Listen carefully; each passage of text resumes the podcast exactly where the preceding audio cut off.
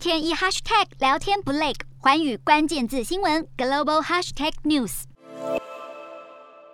战争爆发绝对是乌俄危机中最坏的发展。在俄罗斯总统普丁开响战争的第一枪之前，美国就不断发出警告，认为克里姆林宫随时会宣战。当时许多人认为这是白宫加油添醋的夸大声明，因为普丁政府也同时表态，一再否认会入侵乌克兰，甚至发表撤军的画面，想安抚各国紧张情绪。不止如此，克里姆林宫多次抨击西方国家在渲染炒作乌克兰议题，散布会开战的假消息。如今看来，这一切都格外讽刺。先前国际社会还在揣测局面走向的同时，欧洲各国派出外长、防长，甚至是国家元首，陆续和乌俄两国谈判。其中，法国元首马克宏更是扛起调解人的角色，积极辗转在各国之间，甚至一度得到普丁的让步承诺。俄罗斯发动战争，显然是有无法与西方国家达成共识的因素在其中。再者，欧洲国家之间对俄罗斯的政策也难以统一，在北溪二号项目上犹豫不决，就是一个明显例子。然而，整场冲突最关键的转捩点还是普丁模拟棱两可、快速转换的态度。普丁左手否认，右手就挥兵进攻，大玩两手策略不能被忽视。毕竟俄罗斯侵吞乌克兰领土早有先例，二零一四年克里米亚事件发展几乎和普丁现在进攻的缘由一模一样。在乌克兰坚持加入北约组织后，战争似乎就成为了莫斯科当局解决问题的必要手段。虽然没有人能为普丁心中所想做出结论，但能确定的是，各国长达好几个星期马拉松式的外交努力，如今都付诸东流。